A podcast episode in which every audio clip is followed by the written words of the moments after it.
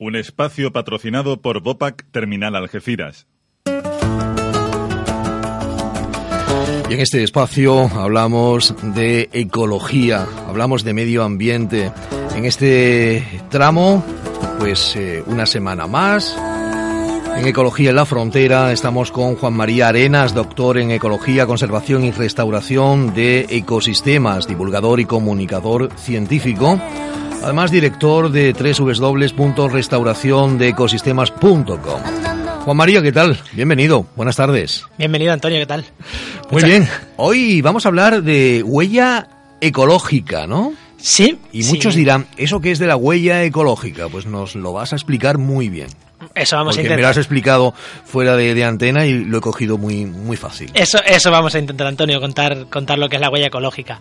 Que dicho así, igual, eh, bueno, lo primero decir que es un concepto que nos vamos un poquito de lo que es propiamente el campo de Gibraltar y esta zona, pero es un concepto mm, que es muy necesario que todo el mundo conozca porque nos afecta a, A todos, claro, estemos aquí o estemos fuera, con lo cual Es esa despensa, ¿no? Sí, Natural. e- es, es lo que el hombre es, es, eh, consume a lo largo de un año de recursos naturales, básicamente recursos naturales. Ahora si quiere entramos un poquito más en detalle.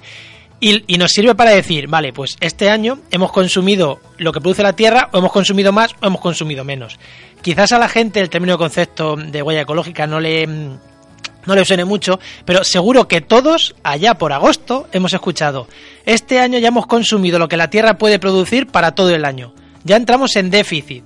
Eso eh, todos los agostos, a principios de agosto, ya lo hemos escuchado. Y cuando oímos esto, ¿por qué se da esa circunstancia? Porque hay unos que consumen tres veces más, porque mm, eh, al final eh, eso no es así y, y son eh, datos erróneos. o- Bueno, esto es un esto es un índice, como todos índices se calcula con unos valores que pueden estar más o menos acertados, pero la verdad que es un índice bastante aproximado de la realidad. ¿Qué mide? Mide pues cuánta tierra agrícola es necesaria para alimentar a la población de la, a la población mundial, cuántos bosques necesitamos para producir madera y para absorber el CO2 que producimos, cuántos pastos necesitamos, cuánto suelo urbanizable y cuánto mar necesitamos para producir los peces que consumimos. Haciendo esos cálculos, se sabe la Tierra cuánto tiene y se sabe cuánto consumimos. Entonces, pues una simple recta se sabe si hemos consumido más o menos. Y es muy cierto lo que has dicho. Hay países como España que consume tres veces más de su biocapacidad o de lo que debería. Sí.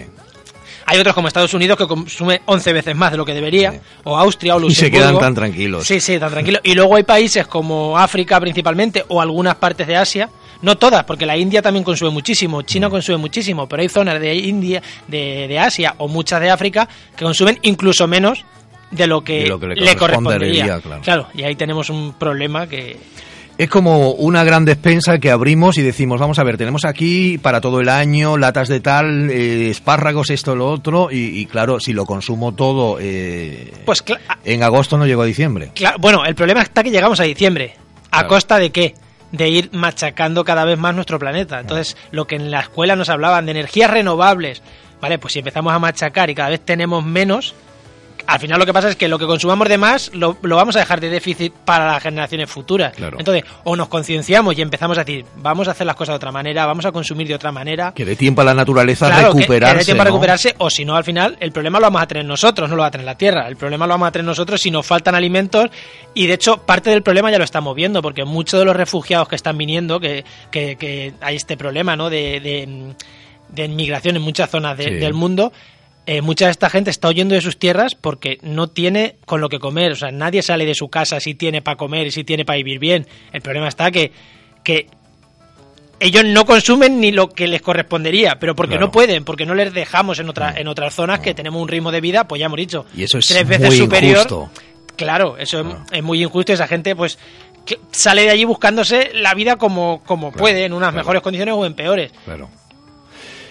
Por ejemplo, veíamos esas campañas de los pequeñines no, gracias, ¿no? Porque Claro, claro, es- si no dejamos que el pescado pues eh, coja su tamaño para que se pueda reproducir y, bueno, Claro, ese, ese es uno de los. Esa es una de las bases de, de la biocapacidad, ¿no? Que es que la biocapacidad está contrapuesta a la huella ecológica. La biocapacidad es cuánto, produci- cuánto produce la Tierra. Si consumimos los peces muy pequeños, pues quiere decir que produce menos la Tierra, claro. Si Sí. no dejamos que esos peces crezcan, los consumimos muy pequeños. Aparte de los problemas que puede haber de extinción de especies, aparte de los problemas que puede haber de, de, que, de, de romper las cadenas tróficas y de que los atunes, por ejemplo, no puedan alimentarse de peces de un tamaño que ellos necesitan y también puedan morir atunes porque les hemos quitado su alimento. Aparte de todo eso, que este índice no lo mide, aparte tenemos que estamos consumiendo los peces antes de que se hagan grandes, se engorden, con lo cual disminuimos Claro. la capacidad de producir alimento del planeta. Y si disminu- disminuimos, pues o disminuimos la huella o, o la huella aumentará, la huella ecológica. eh, el ser humano no, no, no piensa en el futuro, no piensa en otras generaciones que vendrán y que van a necesitar de,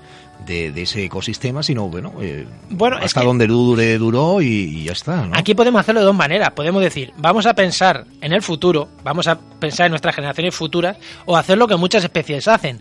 Voy a comer todo lo que pueda ahora que hay comida y que mis hijos se las apañen. Claro. El problema de eso es que eso es un dina- unas dinámicas poblacionales que son de plaga, que se llaman. En plan, ahora tengo recursos, crezco mucho. Cuando no los tenga, prácticamente desaparezco.